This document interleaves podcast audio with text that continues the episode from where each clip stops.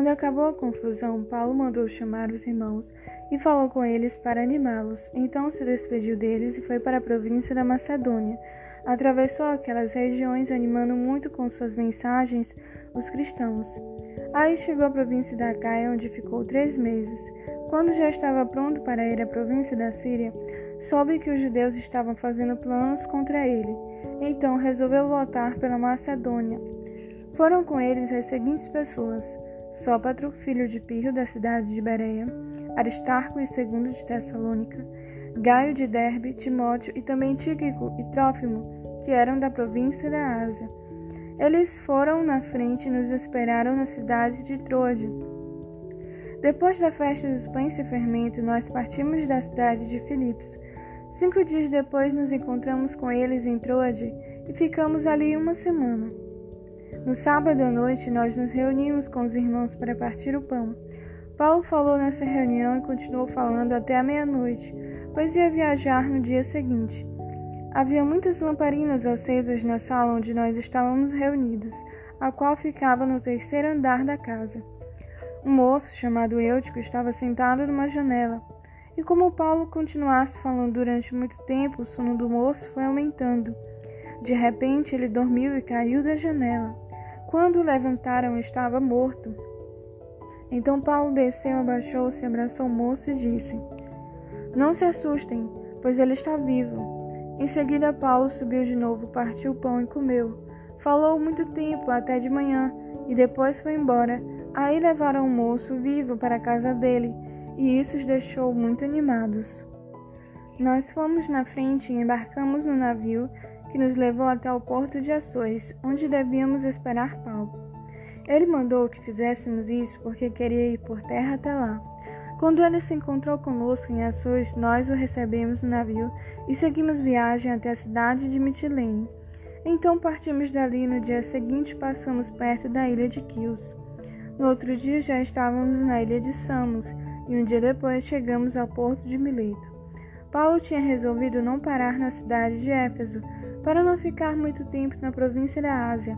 Ele estava com pressa, pois queria chegar a Jerusalém, se possível antes do dia de Pentecostes. Em Mileto, Paulo mandou chamar os presbíteros da igreja de Éfeso para se encontrarem com ele.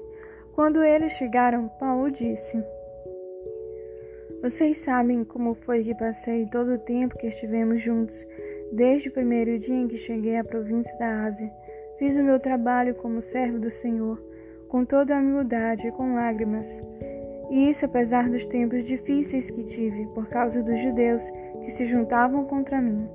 Vocês também sabem que fiz tudo para ajudar vocês anunciando o Evangelho e ensinando publicamente e nas casas.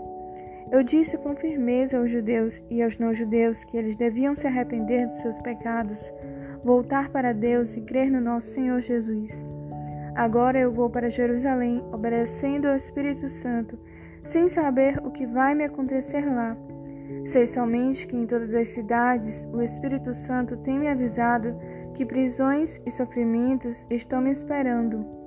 Mas eu não dou valor à minha própria vida. O importante é que eu complete a minha missão e termine o trabalho que o Senhor Jesus me deu para fazer. E a missão é esta: anunciar a boa notícia da graça de Deus. Eu tenho estado entre vocês, anunciando o reino de Deus, e agora sei que vocês não vão me ver mais. Por isso, com toda certeza, eu afirmo hoje que, se algum de vocês se perder, eu não sou o responsável, pois não deixei de lhes anunciar todo o plano de Deus. Cuidem de vocês mesmos e de todo o rebanho que o Espírito Santo entregou aos seus cuidados como pastores da Igreja de Deus, que ele comprou por meio do sangue do seu próprio Filho. Pois eu sei que depois que eu for, aparecerão lobos ferozes no meio de vocês, e eles não terão pena do rebanho. E chegará o tempo em que alguns de vocês contarão mentiras, procurando levar os irmãos para o seu lado. Portanto, fiquem vigiando e lembre que durante três anos, de dia e de noite, eu, chorando, não parei de ensinar cada um de vocês. E agora eu os entrego aos cuidados de Deus e da palavra da sua graça pois ele pode ajudá-los a progredir espiritualmente e pode dar-lhes as bênçãos que guarda para todo o seu povo. Não cobicei nem a prata, nem o ouro, nem as roupas de ninguém. Pelo contrário, vocês sabem que eu trabalhei com as minhas próprias mãos e consegui tudo o que eu e os meus companheiros de trabalho precisávamos.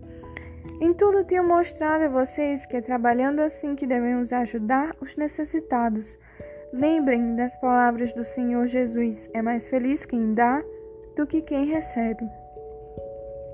Quando Paulo acabou de falar, ajoelhou-se com os irmãos e orou. Então todos choraram e abraçaram e beijaram Paulo. Estavam tristes, especialmente porque ele lhes tinha dito que nunca mais iam vê-lo. Então eles o acompanharam até o navio.